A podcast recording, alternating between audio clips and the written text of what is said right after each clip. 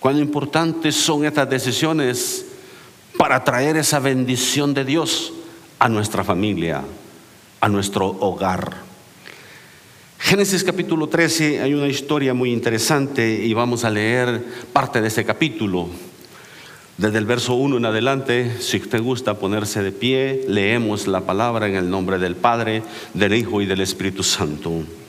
Subió pues Abraham de Egipto hacia el Negev, él y su mujer con todo lo que tenía y con él Lot. Y Abraham era riquísimo en ganado, en plata y en oro. Y volvió por sus jornadas desde el Negev hacia Betel, hasta el lugar donde había estado antes su tienda entre Betel y Ai, al lugar del altar que había hecho allí antes, e invocó ahí a Abraham el nombre de Jehová.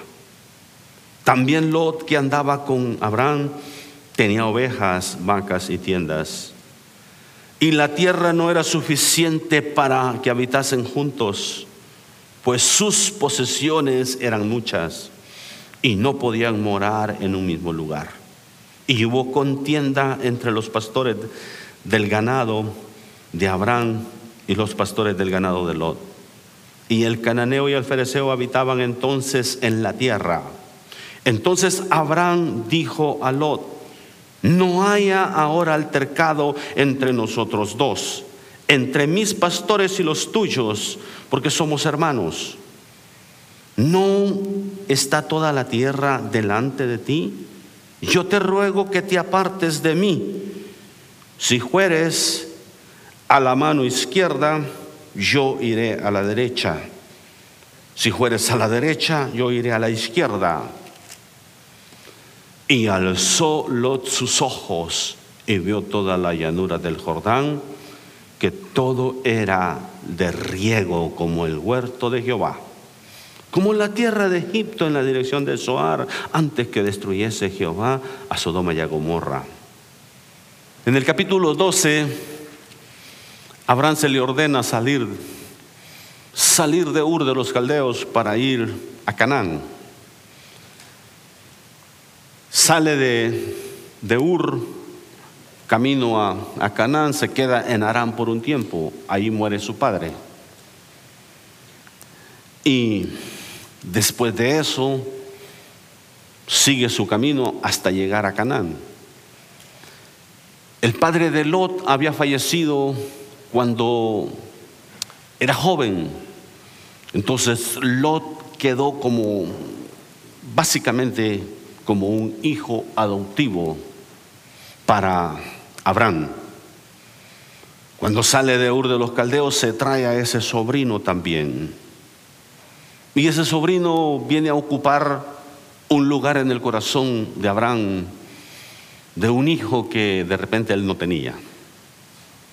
Un hijo que él no tenía, Lot viene a ocupar ese lugar, ese espacio. Y, y mientras andaban juntos, el que siempre estaba delante de Dios, el que siempre estaba buscando la manera de traer bendición a su familia, de hacer el oficio sacerdotal, era Abraham. Abraham era el que construía los altares, Abraham era el que, el que buscaba la manera de adorar a Dios. Abraham era el que, el que, el que estaba al frente de todo. Y Lot estaba bajo la cobertura de Abraham. Lot, el sobrino, todo marchaba bien mientras estaba bajo la cobertura de Abraham. Porque Abraham era un hombre de oración, un hombre que tenía comunión con Dios, un hombre que hacía su tarea como sacerdote que buscaba la bendición para su familia. Quiero hablarte a ti, varón, esta mañana. Quiero, Dios ministró mi vida de una manera tan linda. Empecé a leer Génesis de nuevo. Y ese día, esta semana, estaba leyendo el capítulo 13 y, me quedé impactado con las cosas que, que encontré ahí. Y rápido entendí que allí estaba la palabra para compartir este tema del sacerdocio del hombre como fuente de bendición para su familia. Quiero preguntarte, varón, ¿de qué forma buscas tú la bendición de Dios para tu familia? ¿De qué forma buscamos que nuestros hijos y nuestra descendencia sea bendecida después de nosotros? ¿De qué forma procuramos el bienestar de ellos, el bienestar de nuestra esposa, el bienestar de nuestros hijos? ¿De qué forma lo hacemos? En la palabra encontramos a, diferentes hombres, unos hicieron tremendo trabajo en estas áreas, pero una gran mayoría que encontramos fracasaron tuvieron momentos difíciles, tuvieron caídas, tuvieron momentos terribles. Y en su misericordia Dios los levanta, Dios les da otra oportunidad, otra oportunidad, Dios los restaura. Pero en el caso de, de Abraham, estaba haciendo una gran labor. Pero llega ese momento, algunos dicen, algunos expertos dicen que que una de las razones por las cuales era necesaria la separación de Lot y Abraham, porque ya, ya Abraham se había, se había acomodado y había tomado a Lot como hijo y ya, ya no buscaba tanto el tener el, su propio hijo, su propia descendencia, su propio prole. Y que por eso sucede todo este drama, toda esta situación, porque ya Él le había dado un lugar especial en el corazón y tiene que sacarlo del corazón de Abraham. Entonces sucede esta situación donde las cosas no marchaban tan bien. Descendieron a Egipto, Allá fueron, pasaron alguna experiencia un poco difícil, un poco penosa la, experiencia de, Abraham en Egipto, un poco vergonzoso lo que, lo que sucedió con su esposa y todo lo demás. Descendiendo a Egipto le dice, mira, no sé cuántos años tenía de, no decirle que estaba guapa y que era hermosa y que no sé qué y que no sé cuándo. ya ve que los esposos a veces somos bien despistados en esa área. Dijo aquel hombre, si yo le dije cuando nos casamos y si en algo cambia, dijo, yo se lo voy a decir, dijo, 25 años tenían de casados y la, la, mujer se va a quejar con el ministro y le dice que este hombre nunca me dice que me quiere. Y él dice, se lo dije hace 25 años. Y si algo cambia, yo se lo dejaré saber. Así a veces queremos ser los hombres, ¿verdad? Yo se lo dije hace 50 años que no se acuerda. Pero la mujer quiere que se lo recuerde cada rato, que la aman, que son especiales, ¿sí? Y entonces Abraham, descendiendo a Egipto, le dice, ahora reconozco que eres una mujer guapa. Eres bien parecida, le dice, eres hermosa. Y mira, le dice, para no tener problemas, para que no se compliquen las cosas ni para ti ni para mí, diles que eres mi hermana. Diles que eres mi hermana. Y aquella mujer dice, no, está bien. Entonces en Egipto le empezaron a decir cuñado a Abraham. Le empezaron a decir cuñado. Lo terrible fue cuando viene todo un carruaje por ahí de Faraón para llevarse a Sara, a Saraí, al palacio de Faraón, porque la querían tomar por mujer. Ahí fue el problema. Ahí fue donde Abraham y, Dios intervino en el asunto. Entonces, ah, Dios tuvo misericordia, interviene en el asunto, se le revela por sueños a Faraón y le dice, no vayas a tocar a esta mujer, porque si la tocas eres muerto. Y causó, llegaron enfermedades a, muchos egipcios a causa de esta situación. Entonces Abraham, yo creo, con la cabeza toda agachada, tuvo que aclarar, no, pues sí, verdaderamente es mi esposa, pero también es mi media hermana y que no sé qué y que no sé cuándo. Algo así relatan por ahí. Y entonces, con toda la vergüenza del mundo, entonces este, Faraón le dice, pues aquí está la tierra, y se puedes morar en ella, y ordenó que nadie tocara a esa mujer. Todas esas cositas pasaron en Egipto, porque se salió de la voluntad de Dios, se salió del plan de Dios. Regresa a Canaán y ahí comienzan a suceder otras cosas. Pero lo importante de todo esto se encuentra en el, verso 4, cuando te desvías del, del plan de Dios, del propósito de Dios para tu vida, ¿qué es necesario hacer? Y es lo que aparece en el verso 4. Dice desde el verso 3, y volvió por sus jornadas desde el Negev hasta Betel hasta el lugar donde había estado antes su tienda entre Betel y Ai, al lugar del altar que había hecho allí antes, e invocó ahí Abraham el nombre de Jehová. No encontramos, no encontramos en ningún momento cuando está en Egipto que construyó altar o que invocó a Jehová. No que no lo hizo, porque era un hombre que tenía comunión con Dios pero no se registra en la palabra. El tiempo que estuvo en Egipto no se le registra esa búsqueda, ese compromiso con Dios. No construyó altares, no hizo nada de eso. Se había desviado, pero aquí regresa. ¿Qué es lo que tenemos que hacer cuando nos desviamos? ¿Qué es lo que necesitas hacer tú, varón, mujer? Cuando te apartas del plan y el propósito de Dios. Es necesario volver. Es necesario regresar a ese lugar donde invocamos el nombre de Dios. Es necesario regresar a ese lugar donde hay un lugar para adorar a Dios. Es exactamente lo que sucede. Cuando regresa ahí, se registra ahí a donde había construido aquel primer altar. Y dice, e invocó otra vez el nombre de Jehová. Y Dios se comienza a manifestar a él nuevamente.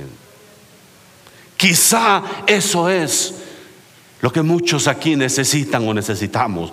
Volvernos nuevamente a ese lugar, a ese principio, a ese primer amor y buscar e invocar el nombre de Jehová nuevamente, pero con un corazón sincero. Buscar y clamar a Él y pedirle perdón por habernos apartado, por habernos desviado. Buscar el rostro del Señor nuevamente. Reconocer que nos habíamos apartado y volver a ese lugar donde podemos adorar y podemos estar en su presencia. Aleluya. Bendito el nombre de Jesús. Todo esto está sucediendo y versos 5 y 7 hubo contienda, hubo pleito. Mire, mire de qué forma se registra la historia ahí. También Lot que andaba, dice, con Abraham tenía ovejas, vacas y tiendas. Y la tierra no era suficiente para que habitasen juntos, pues sus posesiones eran muchas y no podían morar en un mismo lugar. Y hubo contiendas entre los pastores. Habrá contiendas a veces entre los pastores.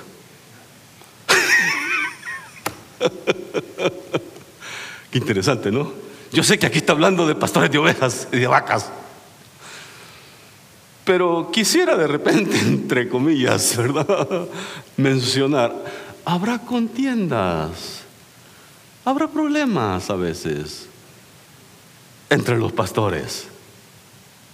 Dios que nos ayude, que el Señor nos ayude, porque no es fácil a veces lidiar. Si lidiar con ovejas no es fácil, mejor no sigo hablando de ese tema. Lidiar con pastores es un poquito más complicadito.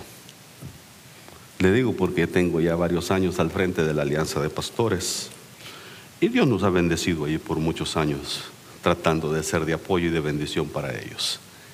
Así que ah, vamos a decir, ha sido una bendición, amén. Pero había problemas, dice, hubo problemas, hubo contienda entre los pastores del ganado de Abraham y los pastores del ganado de Lot. Y el cananeo y el fereceo habitaban entonces en la tierra. ¿Cómo resuelves las contiendas, los problemas? ¿Cómo vas a resolver tú los problemas en tu casa? ¿Cómo resuelvo yo los problemas en mi casa? Vamos un poquito más personal. Usamos aquí una familia de ejemplo, de repente por ahí, ¿verdad? Alguien que tiene una nidalada de chiquillos. Porque cuando nomás tienes una, Cristian, esto está re fácil. Pero cuando lleguen dos niñas más, y hay que apurarse, ¿eh? no te creas.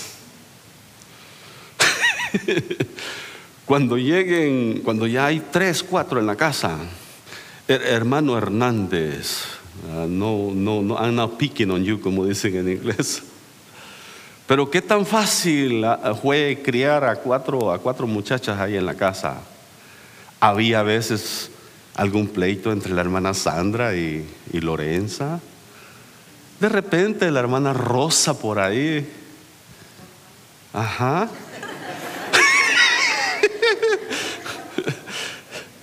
¿Será que va a haber revelación, verdad, esta, mañana? Eh, mire, es por demás que usted diga, mis hijos no pelean, mis hijos son perfectos. Mis hijos son perfectos, ellos no pelean. Ay, ay, ay. Hermanos, nosotros pensamos que ya sabíamos cómo lidiar con un niño cuando Lalo ya había crecido un poquito ahí. Y llega Sergio con una personalidad completamente diferente. ¿Sabes que tuvimos que empezar de nuevo? Empezar de nuevo completamente porque ese chiquillo era especial, todavía sigue siendo especial. y otro entrenamiento para ser padre, porque el muchacho era completamente diferente. A yo lo, fácilmente lo, lo, acomodaba por ahí, lo, hacíamos cosas juntos, hacíamos travesuras juntos y todo. Pero Sergio me peleaba por todo. Me peleaba por todo y se ponía de mal humor rápido. Entonces, ¿cómo tratamos nosotros cuando hay contiendas en nuestros hijos, cuando hay pleito? ¿Cómo resuelves esos problemas? Allá en mi tierra los viejitos acostumbraban esto. La mamá de la hermana de repente se va a acordar le decían a uno cuando se peleaba con, una, yo siempre tenía de repente alguna hermana con la que más me peleaba y decía mi mamá dice les voy a echar sal en la espalda para que se laman ahí a ver si así aprenden a amar a su hermana a las vacas les echan sal les ponen sal para que laman, es parte de lo, de lo que hacen con los animales para que boten ciertas garrapatas y todo eso. Pero ya cuando se lo aplicaban a uno, que le iban a echar sal en la espalda y lo iban a poner a la merce ahí por Bueno, está delicioso.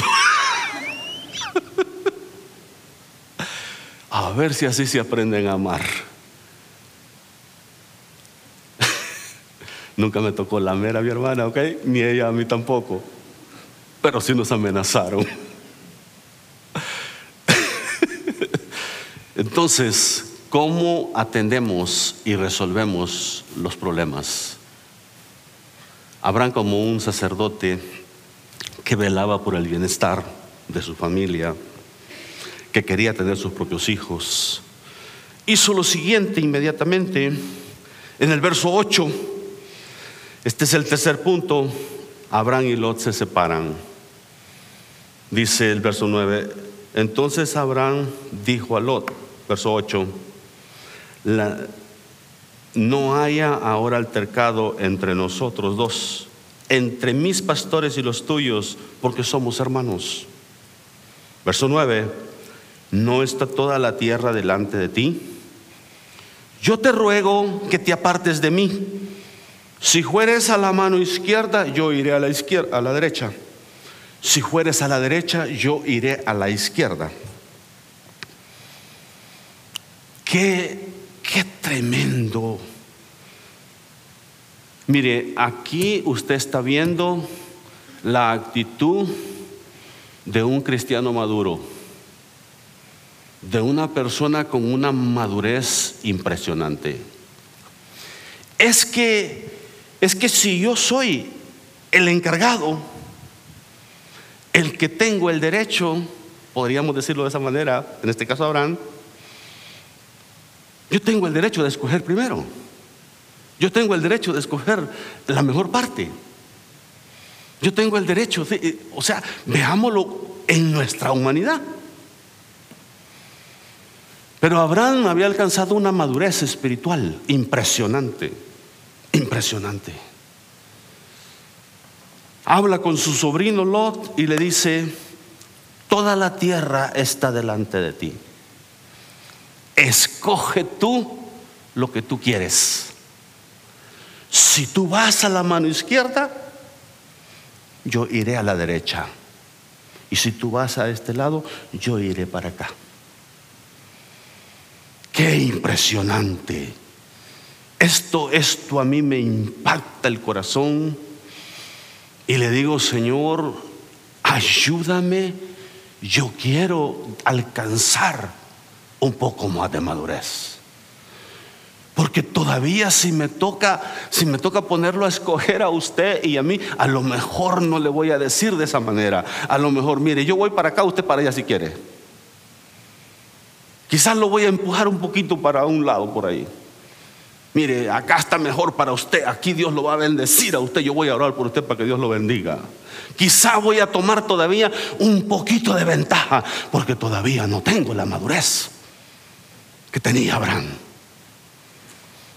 Qué duro reconocer eso aquí esta mañana, ¿verdad? Pero bueno, esa es la, la realidad, esa es la mera neta. Todavía batallamos para decirle a esa persona, escoge tú. Toda la tierra está delante de ti. Y yo quiero que aprendamos algo interesante aquí en ese desarrollo de la historia. Lo que sucede cuando te sales de la cobertura de tus padres, cuando te vas de la casa, cuando dices tú, ah, I want to have my own place, I want to have my own apartment, ¿sí? Si yo quiero irme a mi propio lugar, quiero tener mi propia casa, quiero tener mi propio hogar, quiero, quiero este, vivir solo, que, no, que nadie me diga nada. Ah, bueno, ¿estás listo? ¿Estás listo, David? ¿Estás listo, Lalo? ¿Estás listo, jovencitos, ahí para lo que esto significa? ¿Estás listo, Yanni? No te pongas a llorar, ¿eh?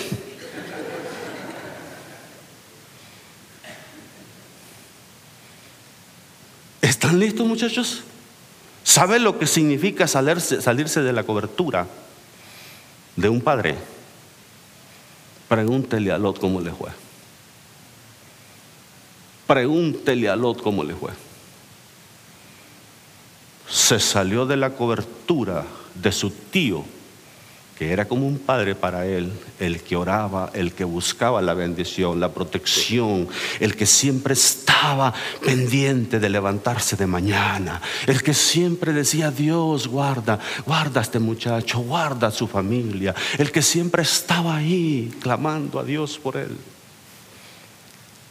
el que siempre pensaba en bendecir al sobrino, no solamente a, su esposa, todavía no tenían hijos y a todos los sirvientes y a todas este, las personas que tenían, sino que bendecía a su sobrino. Se separan. Lot, como cualquiera de nosotros, Yo creo se sube en una parte un poquito más alta y empieza a divisar la tierra a todo alrededor. Y dice, este mi tío la regó, este mi tío ahora sí me lo bajo, ahora sí voy a agarrar lo mejor para mí, ahora sí. Mira lo que hace. Dice, y alzó Lot sus ojos y vio la llanura del Jordán.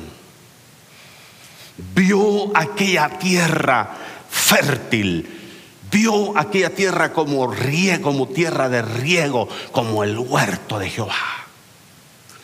Vio, mire, no dice la palabra que Lot dobló rodillas y dijo, Dios, dame dirección, dame ayuda para tomar esta decisión. Dios ayúdame porque ya no voy a estar bajo la cobertura de mi tío, que ha sido un padre para mí.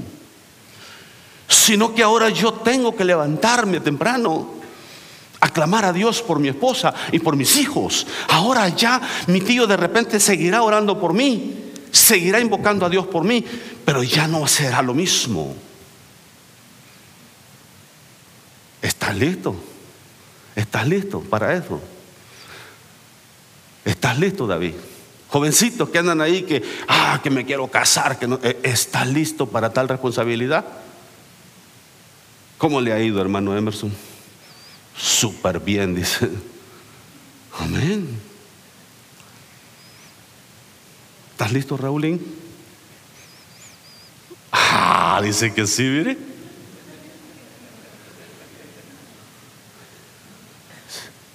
alzó los ojos y vio, no tomó el tiempo. No le dijo gracias tío por todo este tiempo. No le dijo gracias, ahora sí, ahora sí. Mi viejón, me dejaste escoger la mejor parte. Ahora sí te dejo el desierto y yo voy a agarrar lo mejor. Porque así hay gente, así hay gente en el caminar.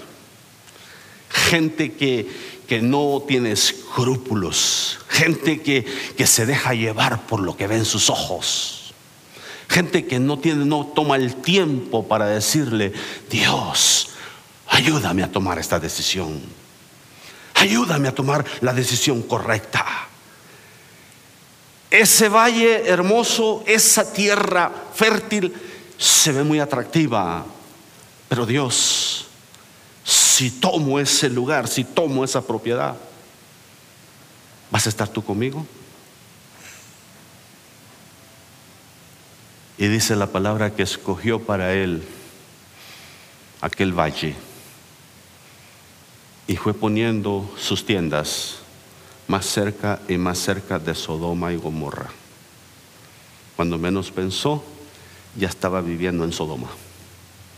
Cuando menos pensó, ya estaba mezclado en aquel ambiente, en aquel ambiente de fiesta, de pachanga toda la noche, en aquel ambiente de, pecado, en aquel ambiente terrible. No supo discernir, no buscó la guianza de Dios, no pensó en el bienestar de sus hijas y de su esposa. No estaba listo para tomar tal responsabilidad. Y pobrecito Lot le fue muy mal. Nomás se separan y llega la palabra de bendición para Abraham. Te dejaron la peor parte, te dejaron lo que se miraba inatractivo, te dejaron lo que no parece importante. Pero Dios le dice, pero ahí Dios te voy, yo te voy a bendecir. Mira al este, le dice, y mira al oeste, mira al norte y mira al sur. Toda esta tierra te la daré a ti, le dice. Y aquí serás fructífero. Y tu descendencia, dice, será grande. Que si pueden contar, dice, el polvo de la tierra podrán contar tu descendencia. Mira, ahí la parte que Dios te da, ahí Dios te va a bendecir. Aunque parezca desierto, aunque parezca que no hay bendición, ahí Dios te va a bendecir. Solamente busca el rostro del Señor. Búscalo a Él.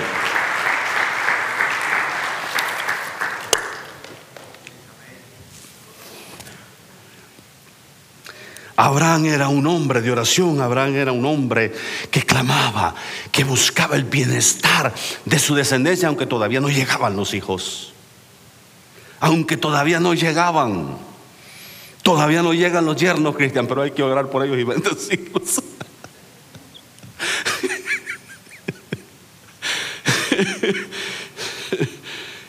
Tremendo, ¿verdad? Tremendo lo que tenemos que hacer. Cuando llegan las hijas hembras, los varones, uno dice, gracias Dios, me has dado descendencia. Y que cuando llegan las niñas, ay Señor, ¿con quién tengo que lidiar? ¿Con quién voy a tener que lidiar ahí en la casa? ¿Te acuerdas, Gilberto? ¿Te acuerdas cuando David era bien tremendillo? Amarren a sus pollitas porque mis gallitos andan sueltos. Decía el brother, cuando llega Emily, uh, ya no decía nada porque iban a llegar otros gallitos. Qué tremendo. Mira el resto de la historia. Dice la palabra que Lot este, alzó los ojos, vio toda la llanura del Jordán que toda ella era de riego, como el huerto de Jehová, como la tierra de Egipto en la dirección de Soar antes que destruyese Jehová a Sodoma y a Gomorra. Entonces Lot escogió para sí toda la llanura del Jordán y se fue Lot hacia el oriente y se apartaron el uno del otro. Abraham acampó en la tierra de Canaán con toda, por, en tanto que Lot habitó en las ciudades de la llanura y fue poniendo sus tiendas hasta Sodoma. Mas los hombres de Sodoma eran malos y pecadores contra Jehová en gran manera. Y Jehová dijo a Abraham, observa la bendición de Dios cuando tú confías en Él. Yo quisiera, quisiera de repente preguntarle un momentito, ¿qué habría hecho usted en el caso de Abraham? ¿Le hubiese dado chance a Lot de escoger lo que él quisiera, lo mejor. Escuché la historia de, de un muchacho que, que estaba, estaba ya para tomar una, la decisión de casarse, pero estaba bien parecido y entonces tenía dos novias.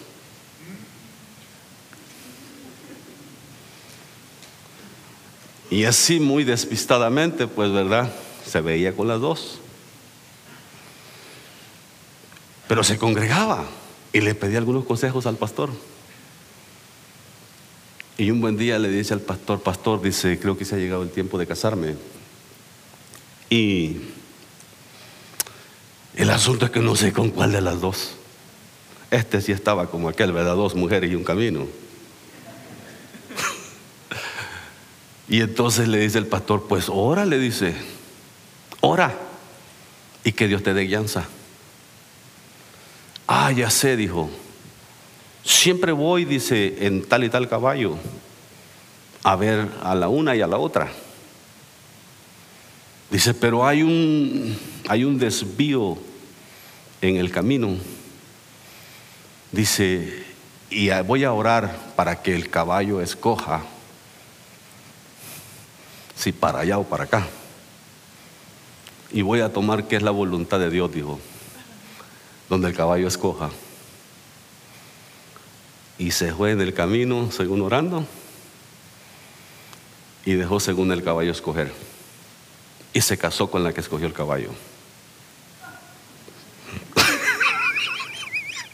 no la que escogió Dios. Después vino al pastor y le dice, pastor, dice, yo creo que me equivoqué. Le dijo, esta es insoportable, esta no la aguanto. No sé, ¿y cómo puedo zafarme de esta situación? Le dice el pastor, bueno, le digo que no oraste, le dice, sí, le dice, y dejaste que el caballo escogiera. Pues la verdad, pastor, dice, yo le jalé poquito la rienda nomás. Porque una le gustaba más que la otra y jaló tantito la rienda. Muchacho, no le jale la rienda al asunto. Porque después te encuentras una por ahí que no vas a poder jinetear. Y te van a jinetear a ti. Yo nomás le jalé tantito la rienda al caballo, dice. Ah, bueno, entonces sea feliz con la que escogió. Esfuércese, aguántela, porque ya está montado en el caballo. Aleluya, amén. Los que ya estamos montados en el caballo, jinetelo. Amén. Dice, dice la palabra que, que Abraham fue muy bendecido.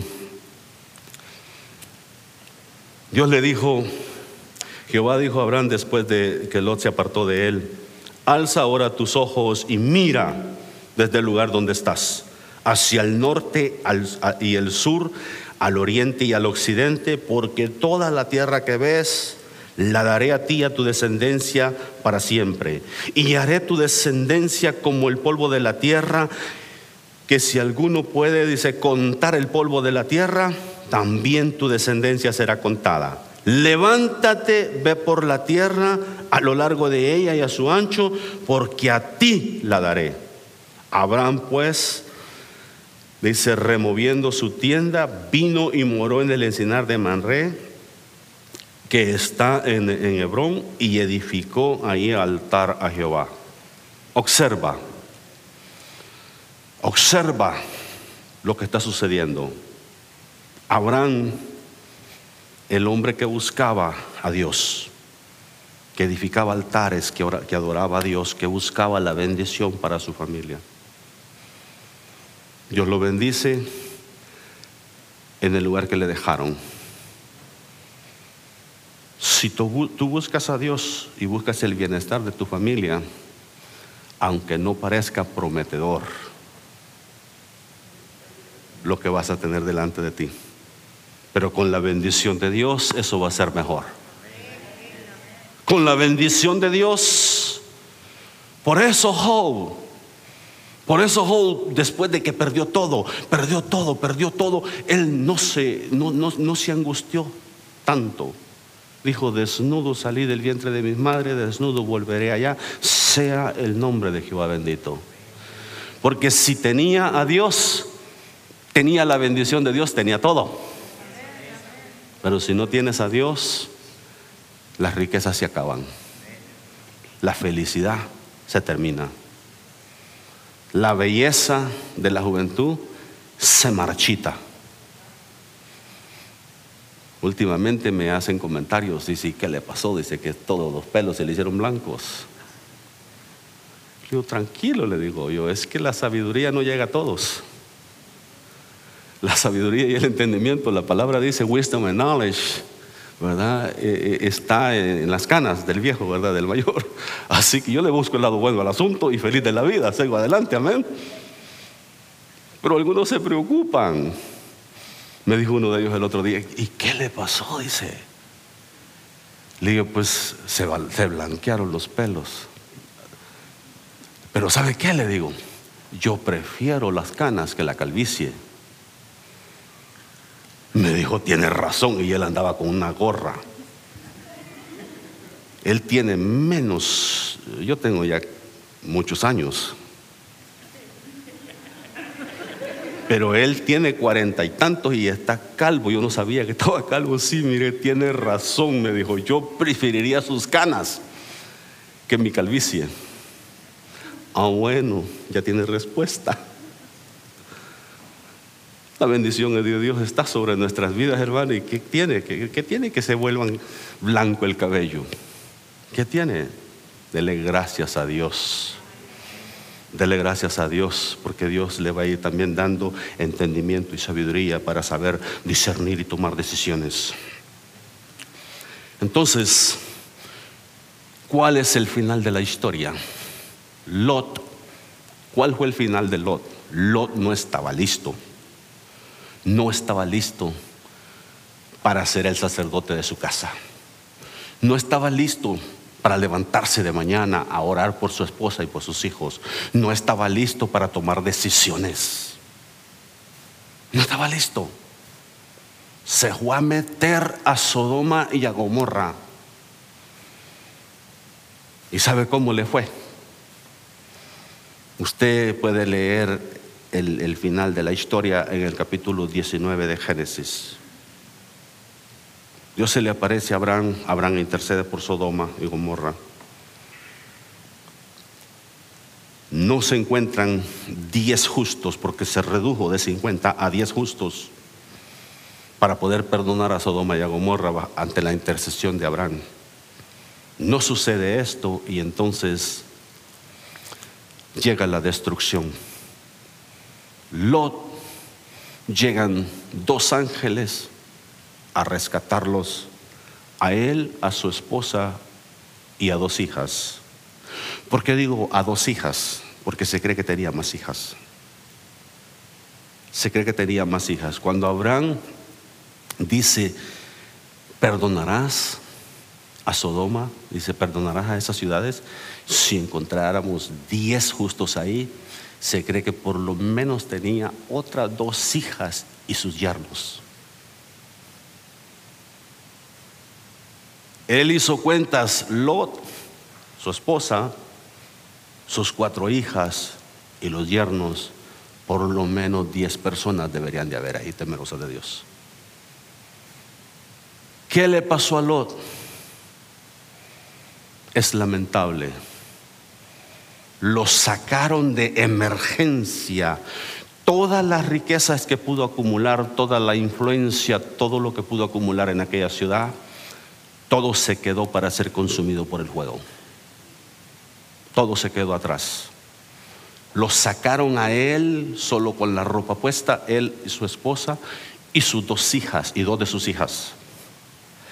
Los futuros yernos, los que iban a ser yernos de él, dice que lo consideraron loco cuando él dijo que Sodoma y Gomorra iba a ser destruido. Así a veces nos echan a león a los que ya estamos mayores. Ah, este viejo ya sale con eso, ya quiere meternos miedo, que viene el fin del mundo No, tranquilo, tranquilo. Le enseñamos la palabra de Dios. Si la recibe, es para su beneficio. Si no la recibe, usted vive con las consecuencias. Lot no estaba listo. Así, así, mire, le voy a hacer otra aplicación. ¿Sabe lo que pasa? Cuando alguien también se sale y quiere abrir iglesia y no está listo y Dios no lo ha llamado, ¿sabe lo que pasa? Le va, le toca difícil. Por no decir que, que fracasa completamente pero va a vivir una, una, situación tan terrible una crisis sobre otra, porque se sale de la cobertura que tenía y no entiende que es en el tiempo de Dios cuando se hacen estas cosas, cuando Dios dice y donde Dios dice. Se salen de la cobertura donde están orando por ellos y están bendiciéndolos y dicen, yo también puedo abrir iglesia y se van. Así le pasó a Lot, yo también te puedo hacer esto. En el próximo capítulo se lo llevan cautivo. Abraham tiene que ir a rescatarlo. Ya para el capítulo 19 lo sacan. Ahora, yo le pregunto, ¿fue salvo Lot y su familia? ¿Sí o no?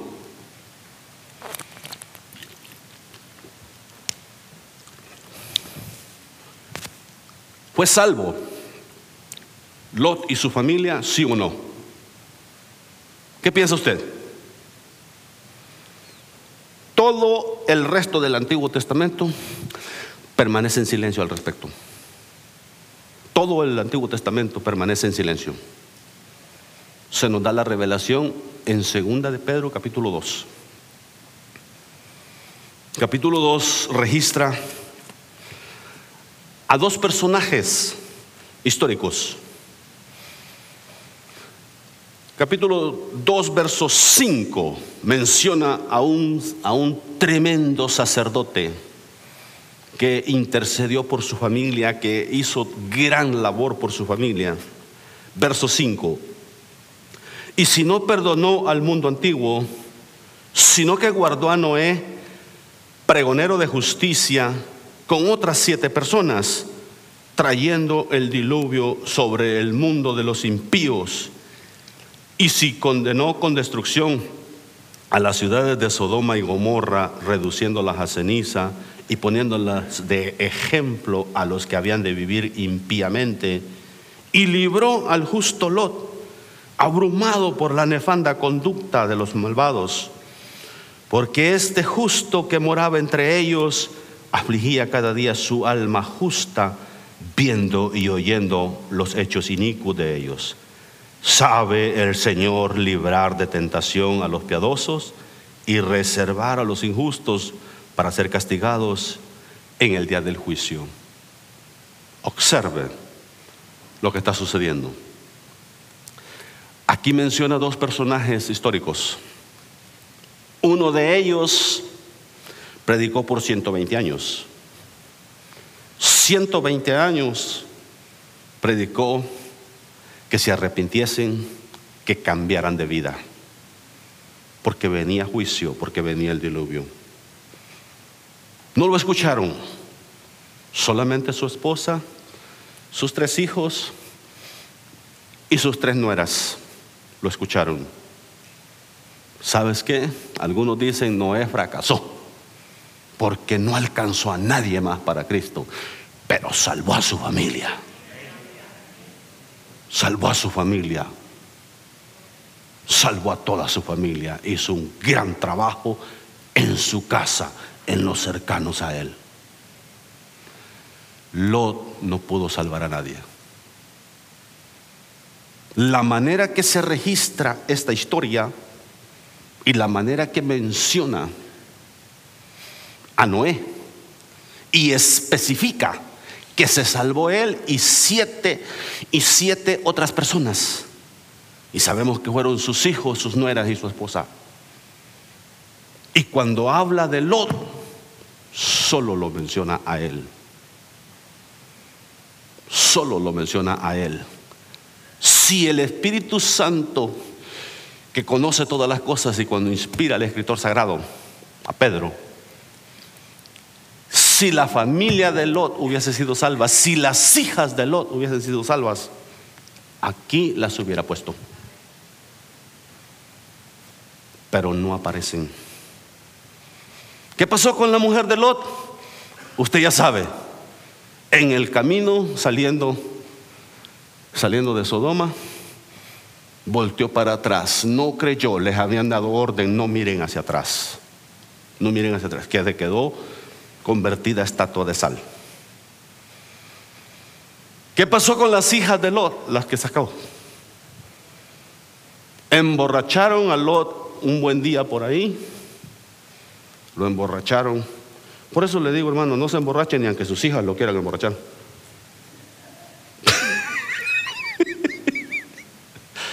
ni aunque sea el cumpleaños de su hija, ni aunque sea la boda de su hija, no se emborrache.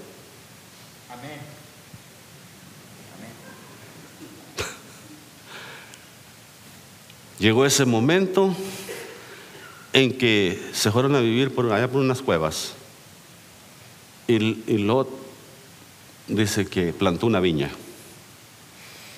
Y las hijas de Lot se preocuparon, ¿cómo vamos nosotros entonces a conservar descendencia? Esa es una persona sin fe. Esa es una persona que no había aprendido que Dios podía darles esposo, Dios podía darles a alguien emborracharon al papá y cometieron actos de, incesto. Las dos, una una noche y la otra la otra noche, lo emborracharon dos veces. El viejo cayó dos veces en esa, en esa regada. Embarazó a sus propias hijas. Dios en su misericordia lo salvó a él. Pero de las hijas y los descendientes de él no hay registro. Una decisión en un momento estratégico lo llevó a acabar con toda su familia. Lo más valioso que tú tienes, lo más importante es tu relación con Dios. Pero después de ello es tu familia. Después de ello es tu familia. Lo pongo en ese orden para que no me vaya a salir ahí con tonterías. Usted que, ah, no, usted dijo que, no, no, no. Su relación con Dios es lo más importante. De ahí tu familia, tu esposa, tus hijos.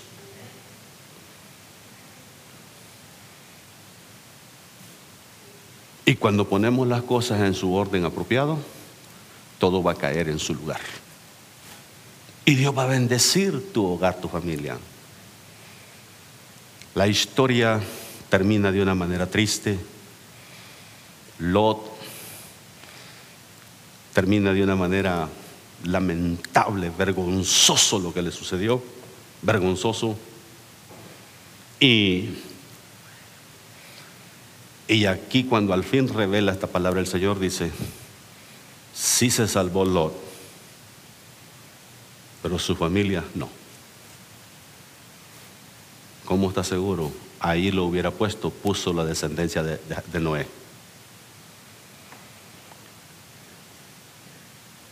¿Cómo estás haciendo tu obra en tu casa como el sacerdote de tu casa?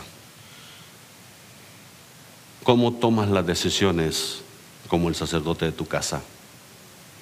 ¿Estás procurando la bendición de tu casa, de tus hijos? ¿Estás procurando siempre que tus hijos, estás tratando de enseñarles a tus hijos? Yo sé que no es fácil. Porque los hijos cuando ya se crecen, lo quieren echar a león a uno. No quieren a veces escucharlo. Pero si cultivaste una relación con ellos cuando estaban pequeños, ellos te van a escuchar. Eso es lo que ha pasado conmigo. No le digo que tenemos una relación perfecta, pero ¿sabe qué? Todavía me escuchan todavía me preguntan, todavía me piden consejos. Todavía tomamos decisiones juntos. Y eso es una bendición de Dios. He visto muchas familias que antes servían a Dios, ahora no sirven a Dios. Antes servían a Dios juntos, ahora solo los, los, papás están de repente en alguna iglesia por ahí. Los hijos están por sus propios caminos. Clama a Dios por tus hijos. Ahora, yo sé que surge la siguiente pregunta. Si mi esposo no es creyente, si mi esposo no quiere ponerse en la brecha, ¿qué debo de hacer yo? Podría decir la esposa, la mamá. Póngase usted en la brecha. Póngase usted en la brecha porque también usted tiene un sacerdocio. Mas vosotros sois linaje escogido, real sacerdocio, nación santa, pueblo adquirido por Dios, para que anunciéis las virtudes de aquel que os llamó de las tinieblas a su luz admirable. ¿Sí? Primera de Pedro 2.9. Ahí está el sacerdocio para todos los creyentes en el Nuevo Testamento. ¿Qué debe de hacer? Clame a Dios para que ese hombre se convierta. Clame a Dios, póngase en la brecha, clame a Dios por su esposo para que algo suceda, por sus hijos. Hágala usted, sacerdotisa. Yo no le voy a cancelar y le voy a decir, hermana, eso no le... No, no, no. Haga lo que tiene que hacer. Hay hogares que están bendecidos porque hay una mujer que ora, hay una mujer que no se aparta de los caminos de Dios. Hay una mujer que está siempre en la presencia de Dios clamando y pidiendo misericordia. Y por eso Por eso su hogar todavía sigue y los hijos de repente se debaten en que si van a la iglesia o no van, que si sirven a Dios o no sirven, pero créale a Dios y sus hijos van a servir a Dios.